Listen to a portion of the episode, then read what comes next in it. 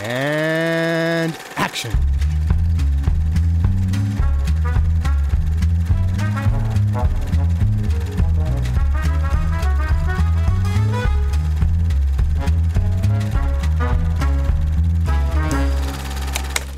Hallöchen und äh, herzlich willkommen zur neuen Episode Directed by Hayao Miyazaki. Wir sind in Episode 5. Fünf. Fünf. Fünf. Es ist Episode 5. Äh, ich habe mit mir den Luke. Hallo. Und den Ted. Heyo. Dieselbe Crew natürlich. Beide zwei Anime-Experten und mich, den Noob. Oh. Bekanntermaßen. Nandeska.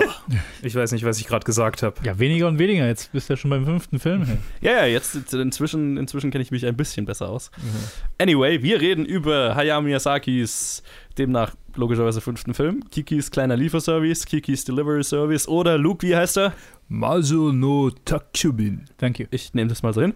Ähm, und der Film handelt von einer jungen angehenden Hexe, die in dieser und in dieser Welt müssen Hexen äh, in, im Teenageralter oder in jungen Jahren ein Jahr quasi außerhalb weg von der Familie verbringen, so auf sich gestellt leben und sie zieht quasi in eine neue Stadt und ja, beschließt dann, sich über Wasser zu halten oder halt ihr, ihr Geld damit zu verdienen, indem sie einen fliegenden Lieferservice aufmacht. Und das ist eigentlich die Geschichte. Ja. Weil, äh, ähnlich wie My Neighbor Totoro, ist auch dieser Film nicht so plotlastig. Überhaupt nicht.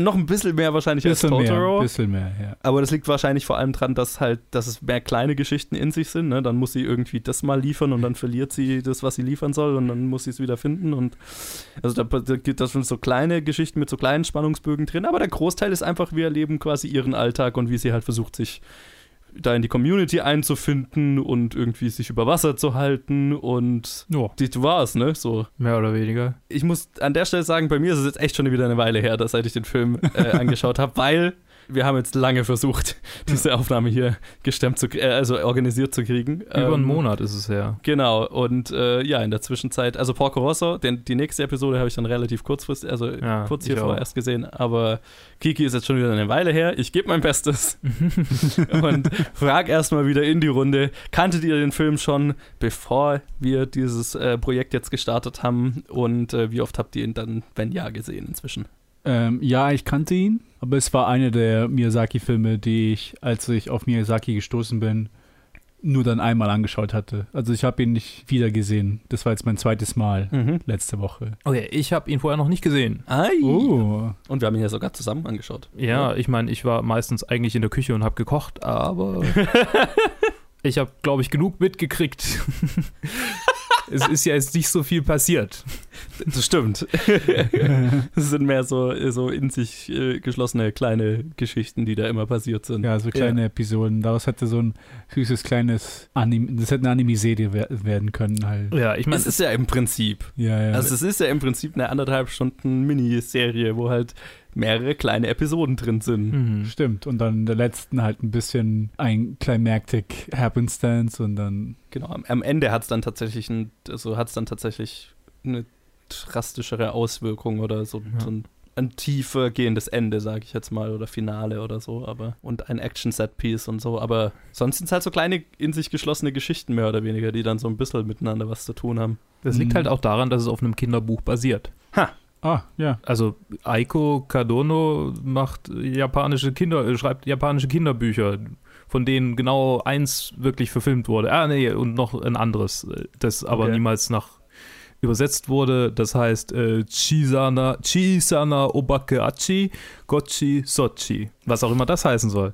Äh, äh, Kikis kleiner Lieferservice wurde tatsächlich zweimal verfilmt. Einmal mit Realschauspielern im Jahr 2014. Wow, das oh, will ich ja, sehen. ja. Ich habe, als ich auf IMDb so gesucht hatte, hatte auf einmal habe ich das Poster, das Live-Action-Poster gesehen. Ich so, wow, was ist das? Ja, also die 2010er Jahre sind halt einfach, also wenn, wenn man jetzt Richtung äh, japanische Filmwelt geht, das, das Markenzeichen der 2010er Jahre ist Realverfilmung von Anime. Ja. Da sind Stimmt, so ja. unglaublich viele von der Sorte produziert worden und alle, die ich gesehen habe, waren schlecht.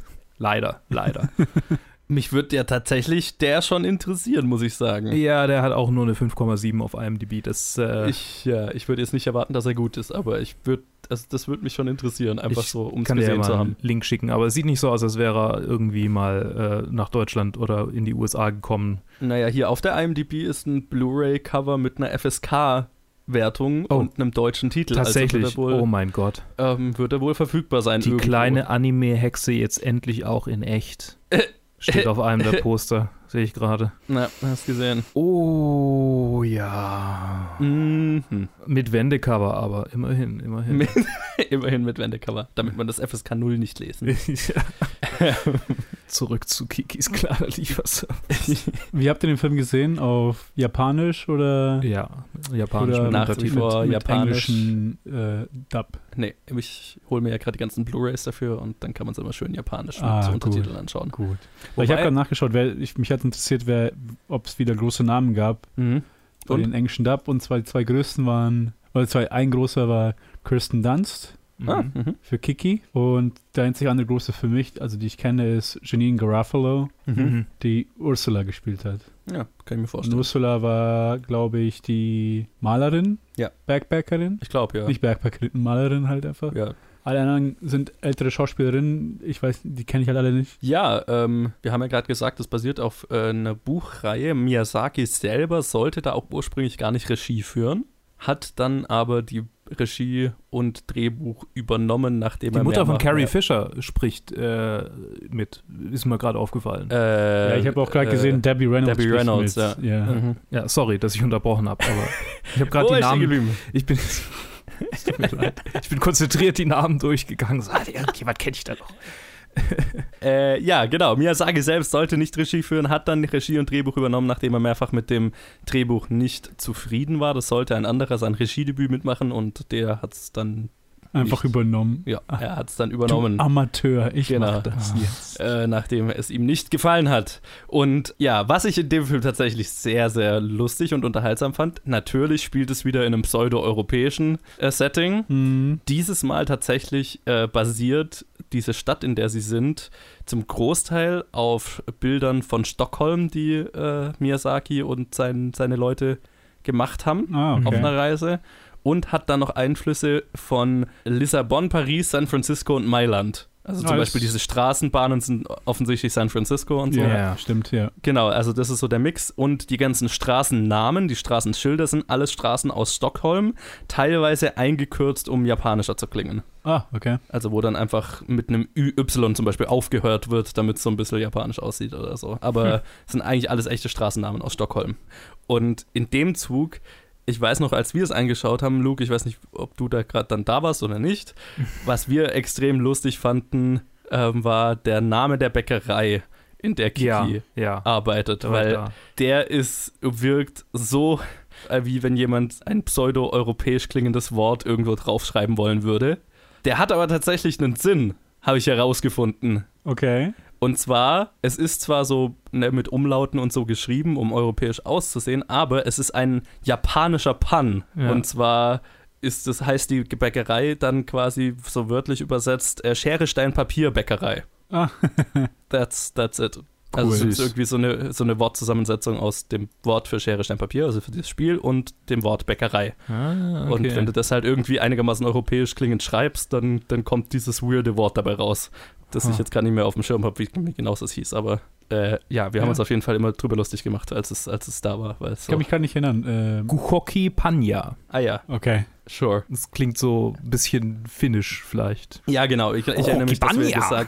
Dass wir gesagt haben, irgendwie, das soll so pseudo-finnisch klingen oder so. Mm. Ja, das ist, das ist ein kleiner Touch. Das ist ein bisschen Ja. zu wenige Umlaute drin, aber Ja, genau. Wusstet ihr, dass Miyazaki eine Cameo in dem Film hat? nein. What? Äh, letzter Trivia-Fakt, den ich noch habe. ähm, ich habe den Film jetzt nicht nochmal angeschaut, um, um das zu verifizieren, aber angeblich sieht man ihn in der Szene, in der der Straßenfeger dann bei dem letzten Setpiece sich darüber freut, dass sein Besen verwendet Ah, wird oder okay. wurde. Ah. Da steht er in der Crowd. Als animierte Figur. Lustig. Okay. Es gibt wohl auch Director-Cameos in animierten Filmen. Fand ja, ja sowieso, witzig. sowieso. Dass Miyazaki das macht, war mir jetzt nicht, äh, wusste ich jetzt nicht, dass er das okay. mal gemacht hat. Aber das ist eigentlich üblich. Also nicht üblich, aber es kommt vor, kommt häufiger ja. vor. Mhm. Also zum, aber auch das, äh, der Name Stu äh, Ghibli oder Studio Ghibli kommt ja in, in allen Filmen irgendwo mal vor. Stimmt, mhm. mir ist es erst bei der nächsten Episode. Ja, da ist es, sehr ist es dann sehr aufgefallen. Alles andere, ja. bei, davor ist es mir nicht aufgefallen. Also hier in Kiki steht es angeblich auf einem Bus, an dem sie vorbeifliegt. Irgendwie. Ach also das okay. Busunternehmen Ghibli heißt, aber. Ah. So, das waren jetzt meine ganzen Trivia-Facts, die ich loswerden wollte. Also, ja, auf einen Trivia-Fact kann ich sogar eingehen, Aha. weil ich glaube, dass das war nicht die einzige Situation, dass er ein Projekt übernommen hat, weil es ihm nicht gefallen hat, in ah, welche okay. Richtung es ging. Ich glaube, dass das Gleiche zweimal passiert ist und bei beiden Sachen war es, nachdem er gesagt hat, dass er in Ruhestand geht, in Retirement, hm. ist er zurückgekommen, weil ihm das Projekt nicht gefallen hat, wie es die Person gemacht hat, okay. gerade im Studio war. Wow. Ist einfach zurückgekommen, hat gesagt, okay, das mache ich. Ja. okay, ist bestimmt nicht einfach unter ihm zu arbeiten. So, ja, ja. Aus, so, Je ne? länger wir über Miyazaki reden, desto mehr habe ich den Eindruck, dass er ein sehr ähm, äh, patriarchal äh, herrschender Regisseur ist. Ja, ja also ich habe auch gehört, dass, dass er nicht allzu gut zu seinen Mitarbeitern, also zu seinen, ja. zu seinen Arbeitern ist. Er klingt halt einfach sehr fordernd. Ja, ja, so. das ist ja also extrem. Also sehr, ähm, mit einer klaren Vorstellung und so wird es dann halt auch gemacht. So, ne? Ja. Er ist der klare, er ist klar auf einer höheren Position, wenn es darum geht, ihr, ihr sollt meine Vision ausarbeiten. Ja, genau. Äh, Kikis kleiner Lieferservice, Ted. Wie, wie hat dir der Film jetzt beim. Der hat mir so gut gefallen. Okay. Also ich, weil ich muss sagen, ich habe mich. Ich habe ihn ja nur einmal gesehen, als ich klein war. Also als ich äh, nicht klein war, aber als ich die Chihiro und so entdeckt hatte. Und dann habe ich ihn seitdem halt nicht mehr angeschaut. Und jetzt dann wieder. Und ich fand ihn so schön. Also es ist, wie, mhm. das ist so ein Film, ich könnte mir vorstellen, den könnte ich immer im Hintergrund laufen lassen.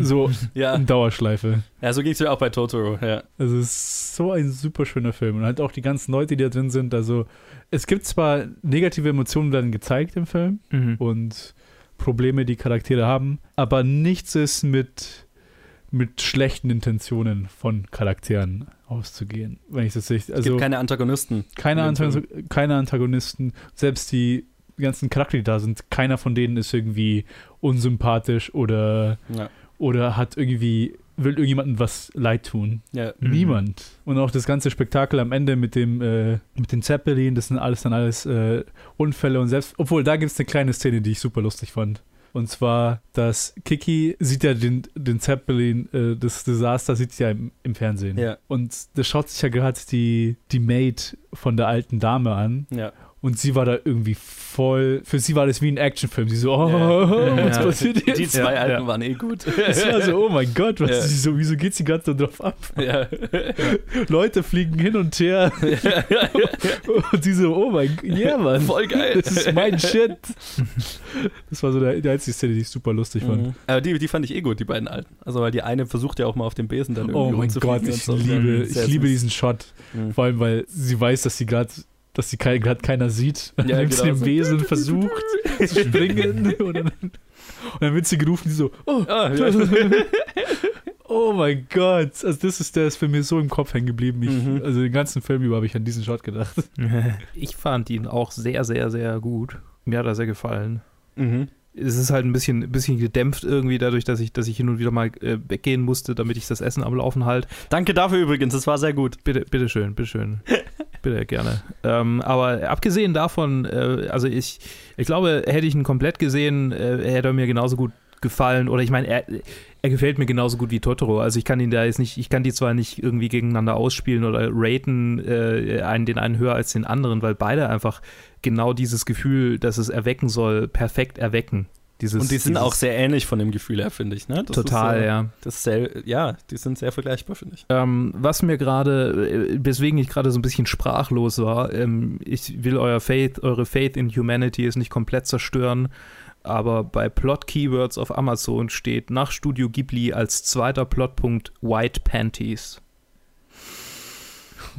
What? Oh man. Oh, What the fuck? oh, oh, oh. Ah, Internet, du bist so ätzend. Ach, Naja, okay, ähm, Gut, aber jetzt äh, zurück zu, es tut mir leid, es ist mir, deshalb habe ich gerade, ich musste einfach nur meine Sprachlosigkeit irgendwie ein bisschen äh, erklären. Ja. Ähm, der, der Film ist großartig und Mhm. ähm, genau diese, diese absolut kindliche Unschuld, die irgendwie in Kinderbüchern sein sollte, ähm, dieses, dieses Kinderbuch-Feeling, das man halt auch bei Totoro hat, das, das bringt der genauso rüber, wie es sein sollte. Und das ist einfach perfekt und arg viel mehr kann ich irgendwie auch nicht. ja, also. Es zieht sich durch die ganzen Miyazaki-Episoden. So. Ja. Er ist halt ein geiler Film. Nee, in der nächsten Episode gibt es schon mehr Diskussionen. Ja, ja, bei mir auch. Nee, aber hier, hier muss ich jetzt auch mal äh, einfach in, das, in den Lobgesang einstimmen. Ich fand den Film auch extrem gut. Ähm, ich glaube, mir gefällt Totoro noch ein Stück besser, aber, aber ja, das, für mich das, auch. Das Totoro- macht jetzt wirklich keinen, ne? Das, das ist jetzt kein, kein gewaltiger Unterschied oder kein großer Unterschied oder so. bei Totoro, also im direkten Vergleich zu Totoro ist es halt bei mir so, dass Totoro halt der emotionale Kern für mich um einiges stärker war. Mhm. Äh, Die Beziehung zwischen den Schwestern und dann halt noch, wie halt ihr Leben beeinflusst wird Ja. vom, von der Krankheit der Mutter, war halt nicht zentral, aber allgegenwärtig. Ja. Mhm. Und bei Kiki war es halt dann auf der anderen Seite, ist es halt ein Teenager, der versucht, auf die eigenen Beine zu kommen. Ja. Da kann ich mich halt sehr gut wiederfinden. Ja, ja, Ja, genau. ich auch Das tatsächlich. Ist, Das das, ist halt das- die Sache. Das ist das Lustige, weil Toto, ich habe mich, mit Kiki habe ich mich mehr ide- ide- identifizieren können, aber ich glaube, Totoro fand ich eine Spur süßer und das und hat mich mehr so ein bisschen verzaubert, der Film. Aber das Lustige ist, das fand ich bei diesem Film so geil. ja, ich weiß genau, worauf du. Ja.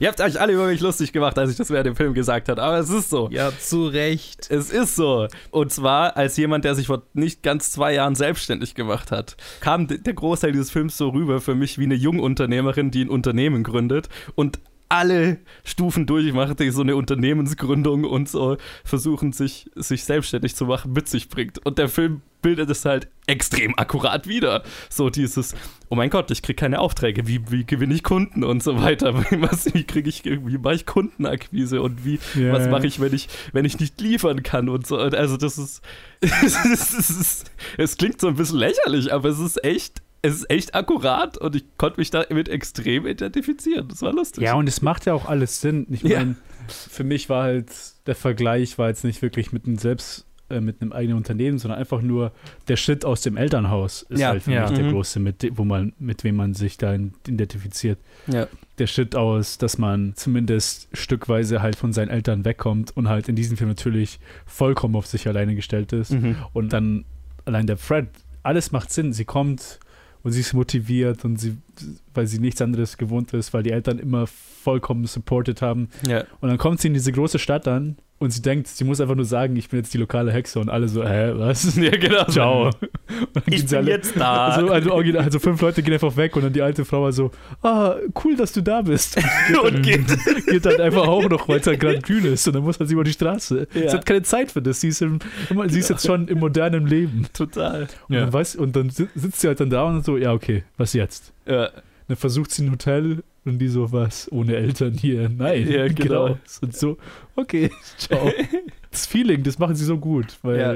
Mhm. diese, diese Naivität, Naivität, die halt Kiki zuerst mit sich bringt und dann halt komplett gegen eine Wand stößt und dann halt mehr oder weniger durch, durch ihre guten Taten halt einen Platz findet, Ja. weil sie den Schnuller hinfliegt und dann wieder zurückkommt und dann einfach die Frau so, Ja. so spendabel ist, dass sie sagt, ach komm, bleib bei mir, ich habe ein freies Zimmer, du kannst Mhm. ein bisschen mithelfen und dann passt es schon. Ja.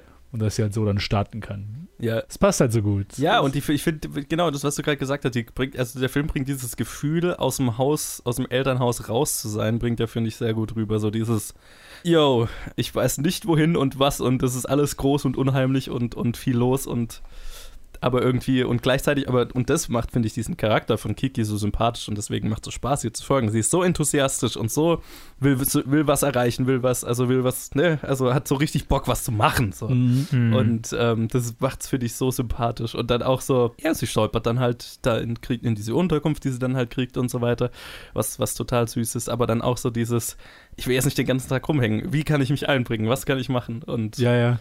ne, also das das finde ist- ich, funktioniert total gut. Und so auch so dieses, ja, mein einziges Talent ist irgendwie, ich kann halt fliegen. Ja, Damit genau, halt auf dem Weg, wo sie die andere Hexe kennenlernt schnell und sie so, Ja. ja, ich kann in die Zukunft sehen, jetzt habe ich halt mein Talent und dann fliegt sie erstmal und guckt so da. oh, ich brauche ein spezielles Talent. Ja, genau. Ich kann. Sie dachte, ich kann einfach, ja, und dann, "Ah, ich habe ein Biest. Ja, genau. Vielleicht kann ich was draus machen. Ja, genau. Ist da noch mehr? Ich weiß nicht. Wie sollte das man mit einem? Drohnenservice? Ah, das war der Sie ist die Amazon Drohnenlieferservice, One-Man-Drohnen. bevor es ihn gab. Ja. Ja, ja, ja. Nee, aber Ahead das of, passt halt. ahead of her time. Ja. Und ich kenne, ich meine, Spoiler, nicht Spoiler, aber ein Geständnis, ich bin selber noch bei meinen Eltern, das heißt, so viel ich hier auch rede, ich kann nicht komplett mitreden, aber ich habe, ich meine, ich bin in dem Alter, wo auch alle um einen rum ausziehen. Hm. Und allein das Bild von in dieser leeren Bude zu sein, Mhm. wie oft ich das bei Freunden, die frisch umgezogen sind, gesehen habe, wo du halt einfach Mhm. so, ja, komm vorbei bei mir, ich habe jetzt eine Bude. Da ist Dann ein kommst Tisch du an, und ein es ist halt Stuhl. ein Tisch und ein Stuhl und ein Bett und das war's. Ja. Die so, ja, ja, das kommt dann noch. ich bin da gerade erst eingezogen. Und Ja, so dann dieses, auch dieses Aufbauen von einem eigenen Leben, ne? ja, genau. Ja. So Stück für Stück sich irgendwo einleben zu müssen oder so den eigenen Stempel auf die eigene Wohnung zu machen. Das, Ja. das kommt da, finde ich, gut rüber. Also das, das, hat für dich, das hat für mich am meisten Spaß gemacht an dem Film.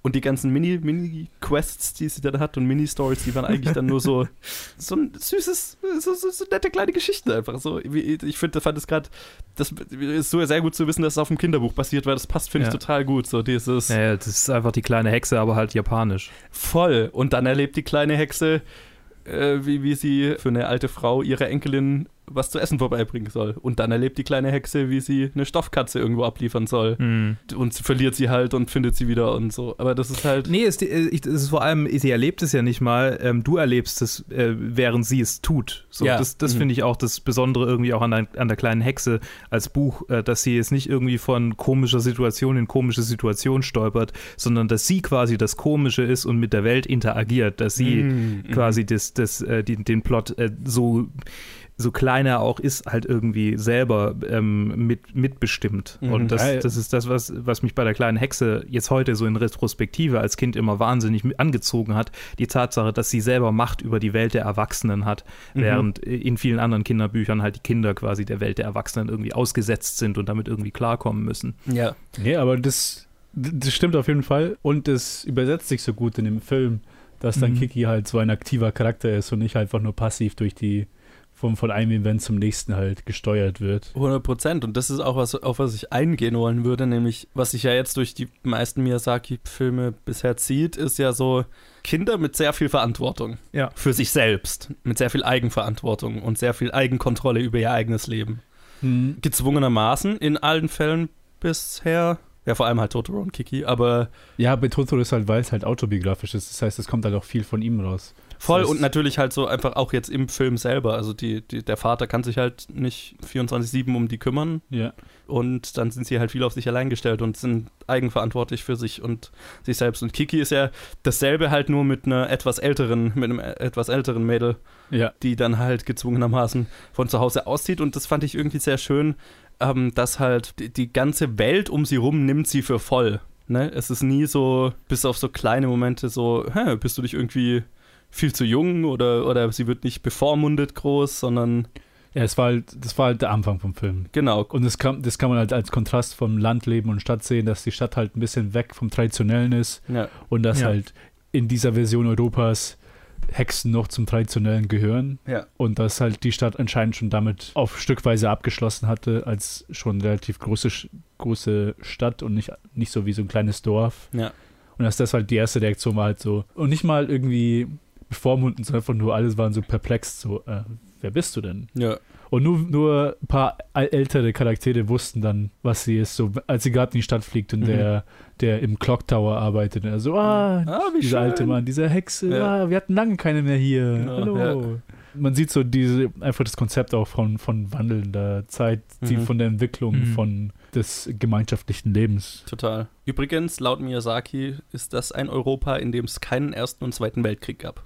Ich wüsste jetzt nicht, wie sich das auf den Film auswirkt, aber das hat er gesagt. Okay. Das ist mehr so, ich glaube, das ist einfach so Miyazaki-Fanfiction, die er da. Ich meine, es ist, es ist Idylle pur in dem Ja. in der Ja, Zeit. also, vielleicht noch, dass so eine Unschuld, eine gewisse da ist oder es ist so. eine Unschuld, ja. ja, definitiv Unschuld und definitiv einfach eine gewisse Atmosphäre, die nur da sein kann, wenn man, wenn Kriege nicht im Bewusstsein sind. Ja, genau. Ja, ich meine, gerade das spielt ja in den 50er Jahren.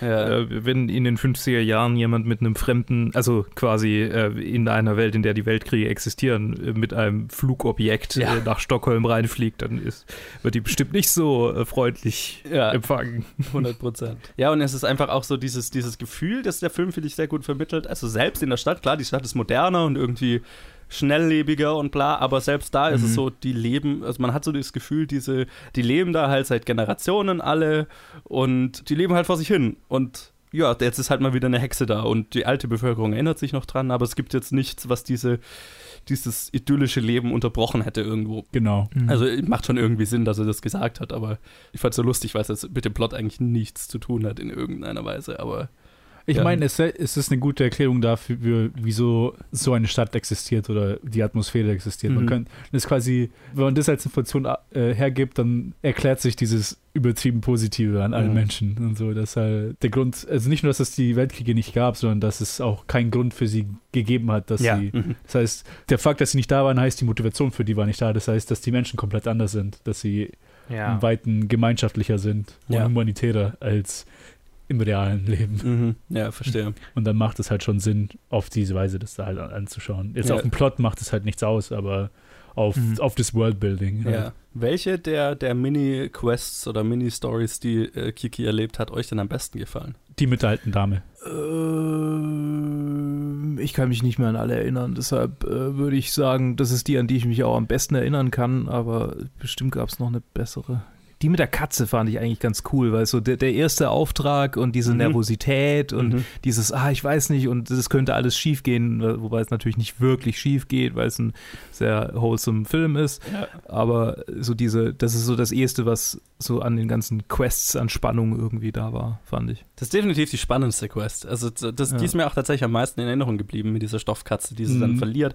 Weil das auch so, keine Ahnung, weil dafür habe ich mir auch so gedacht, ja, dafür einen Film, der nicht viel Plot hat, das ist ja jetzt schon ein Plot. Das ist ja eine wirklich in sich geschlossene Episode irgendwie, ne, mit Anfang, Mhm. Mitte und Ende. Und ja doch einem Konflikt, der ja schon, also den ich schon spannend fand. Ja, und es wird auch ein interessanter Charakter ähm, vorgestellt, nämlich die, die Malerin, die im Wald wohnt. Stimmt, genau, die kommt da ja das erste Mal. Ja, ja, klar, stimmt, dann trifft sie ja die Malerin und dann hat sie mit der zu tun und um diese Katze wieder zu kriegen und so. Stimmt, also das, das ist auch eine längere Episode so in sich. Ja, ja. Mhm. Ich meine, es sind ja nicht allzu viele. Das Nee, es heißt, sind was, drei, vier oder so. ja, ja. Die, die Katze, die alte Dame, der Zeppelin. Sehr süße Momente auch mit dem Hund dann bei dieser Episode.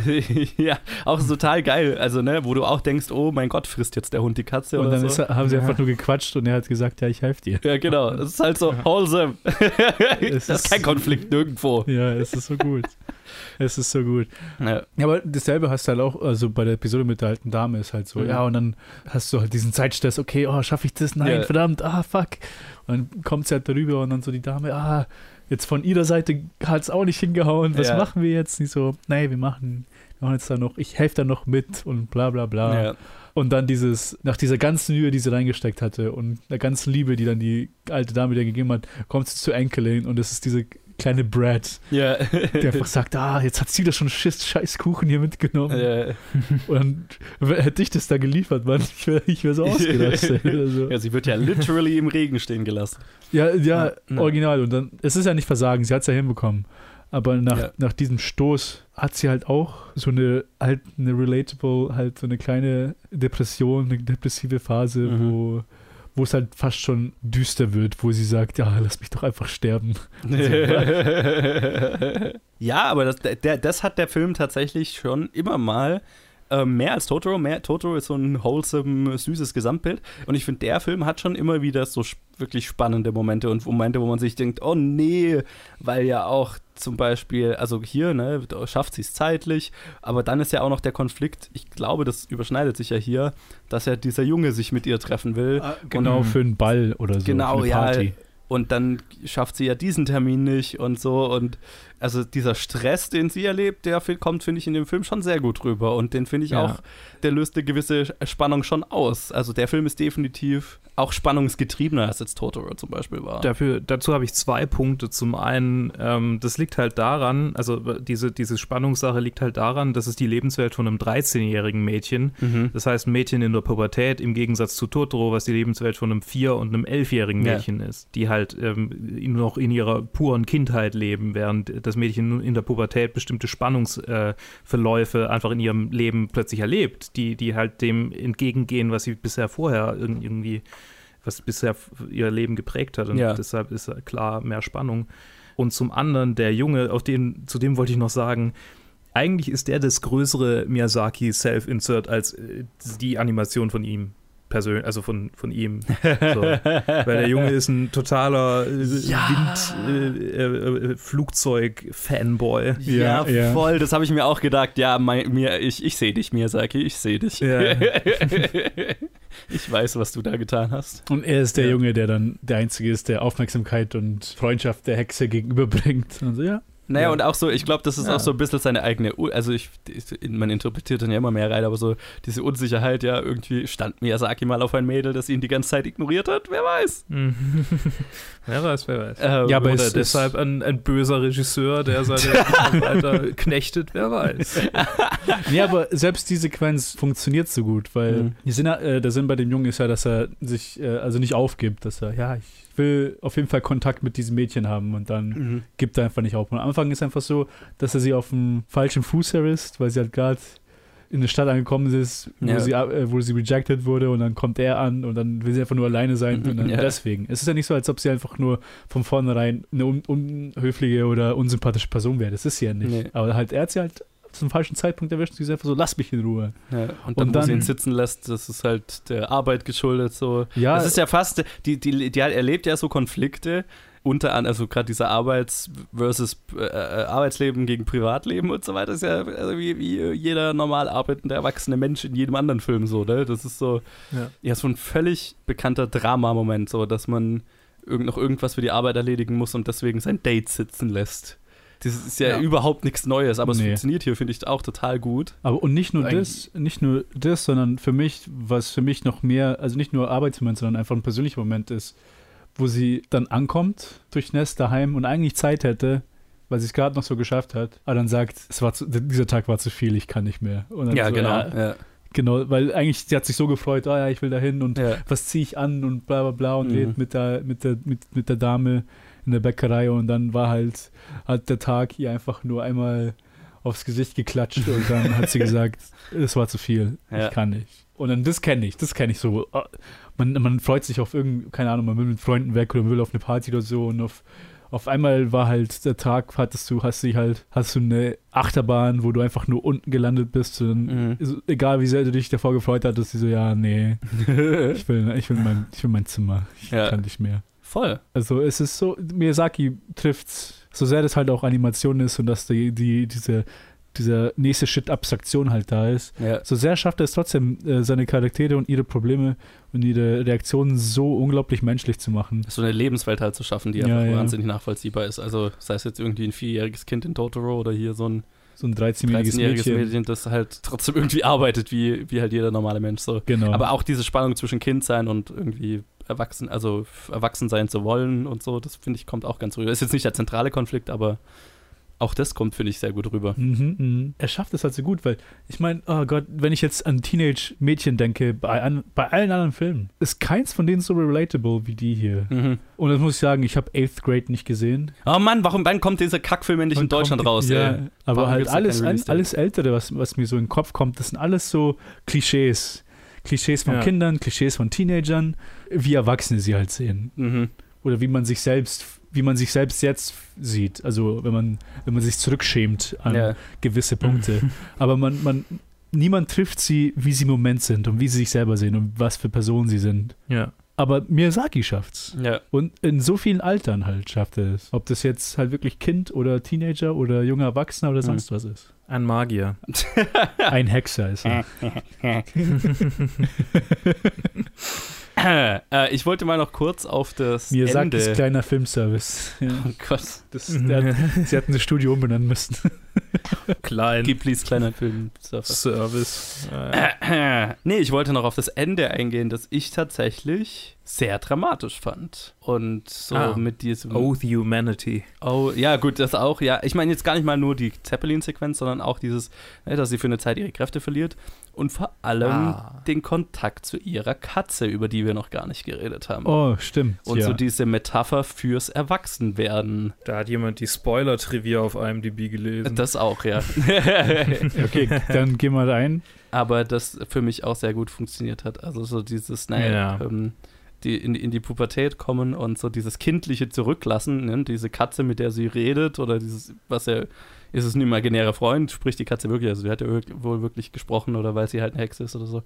Aber in dem Moment, wo sie halt quasi zur Frau wird oder Erwachsene, also in die Pubertät kommt oder erwachsen wird, da bricht dieses Kindliche dann weg. Dann ist die Katze eine Katze und dann, ja, muss sie das zurücklassen. Und das fand ich, das hat für mich, das hat mich echt getroffen. Das ist, Ja, und das das, fand trifft ich sehr ja auch. dramatisch. Ja, das trifft ja auch sie. Das ist ja Ja, fast schon eine kleine Existenzkrise, die sie hat, extrem, ja. dass sie, also die Metapher dafür ist ja, sie verliert ihre Kräfte, ist ja, dass sie verliert ihre Kindheit oder halt das, was man halt mit Kindern in Verbindung stellt, typischerweise ist Ja. es eine, eine große Imagination und eine Hang, alles zu anthropomorphisieren und Ja. mit allem zu reden und alles zu sehen, als ob es irgendwie eine bewusste, als ob es ein Selbstbewusstsein hätte. Ja, Und dass das halt dann wegbricht, das ist halt da abrupt. Im richtigen Leben ist halt dann eher grad, so Ja. Sch- Schritt Mhm. Dann merkt man es sich wirklich so, aber das ist halt dann, in dem Film ist es halt dann ein abrupter Wechsel, der halt dann wirklich äh, jarring ist für den Charakter und dann auch für einen selber. Wo du Ja. sagst, wow, voll.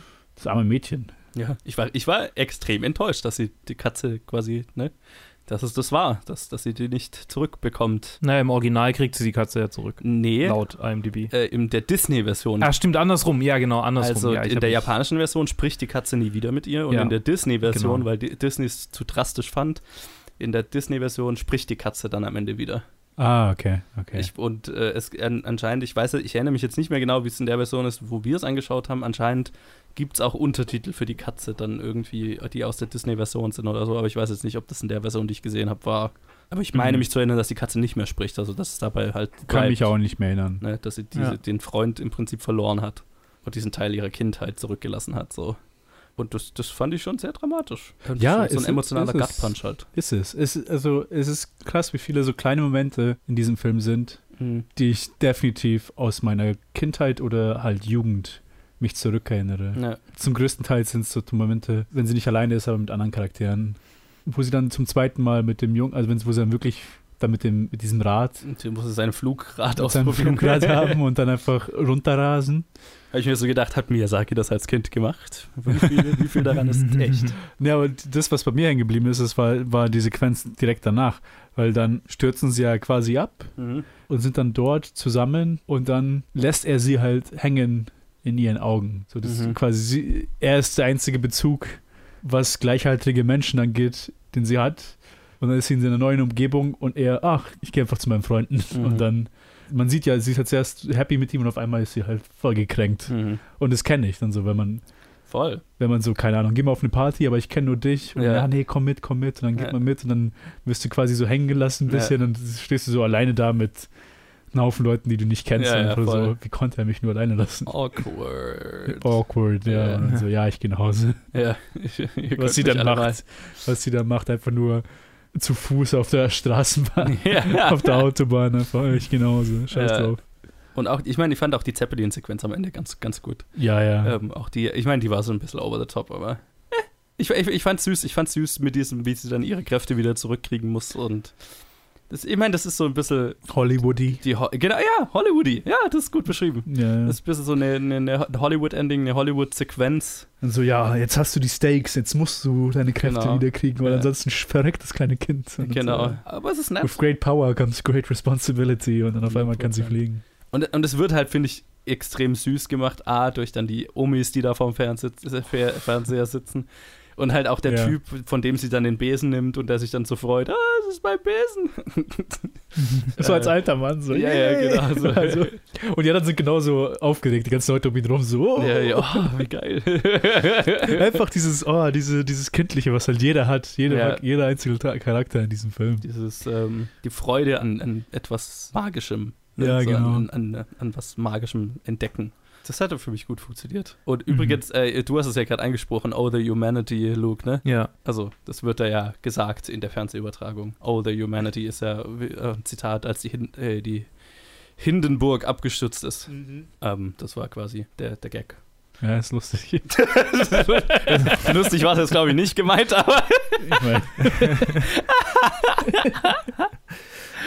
Witzig, witzig. Aha! I see what you did there.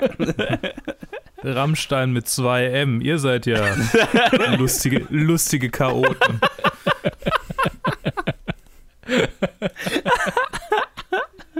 Oh, ah, schön. das ist so ein Mhm. schöner Film. Was haltet ihr von Ursula, der Malerin?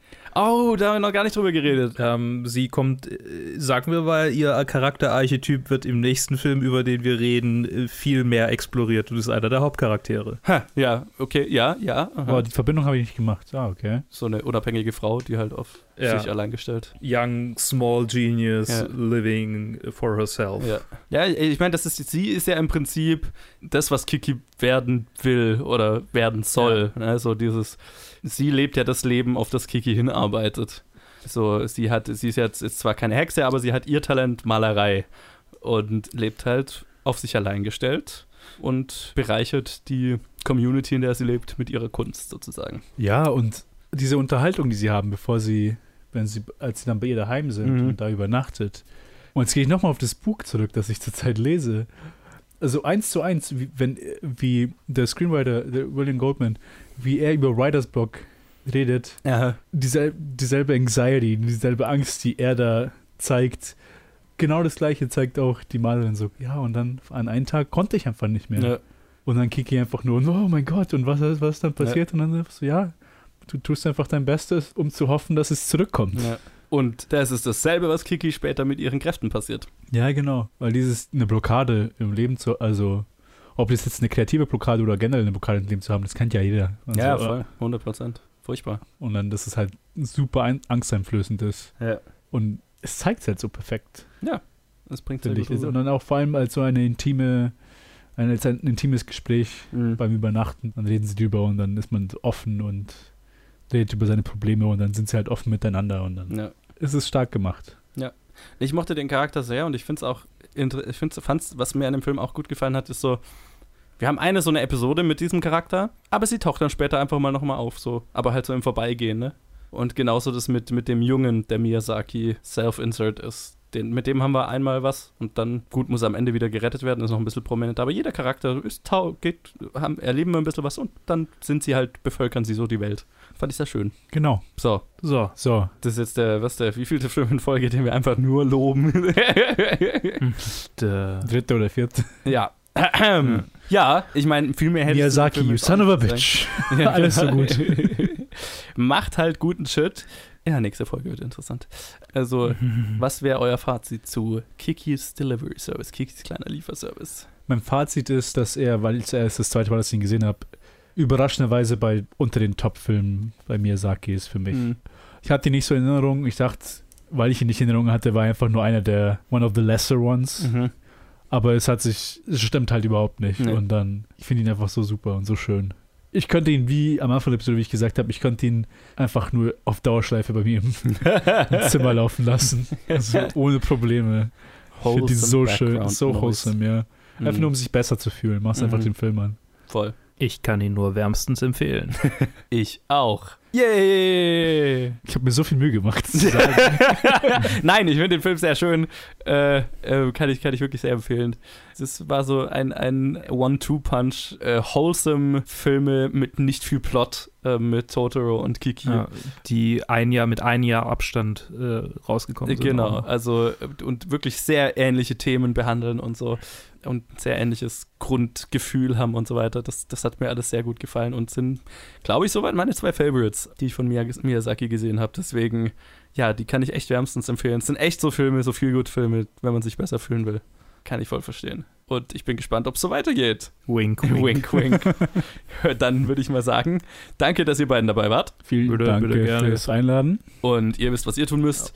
Ja. Liked uns, Schreibt uns, wie ihr die Filme findet, wie ihr den Film findet, äh, auf Facebook, Twitter. Und ich habe jetzt immer mal angefangen, die E-Mail-Adresse auch mal immer, immer, zu erwähnen, weil die, ich glaube, ich weiß nicht, die haben wir davor, glaube ich, nie erwähnt. planetfilmgeek at gmail.com, da könnt ihr uns übrigens auch schreiben. Ähm, ja, genau. Für Leute, die lieber E-Mails schreiben wollen, wollen. Genau, liked uns, followt uns, äh, lasst uns eine Bewertung und ein Review da, da wo ihr uns hört. Das hilft uns sehr weiter und empfiehlt uns natürlich einfach weiter.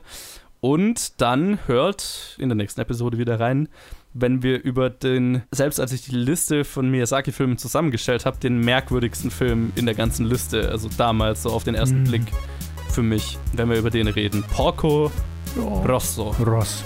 Bis dann. Ciao. Tschüss.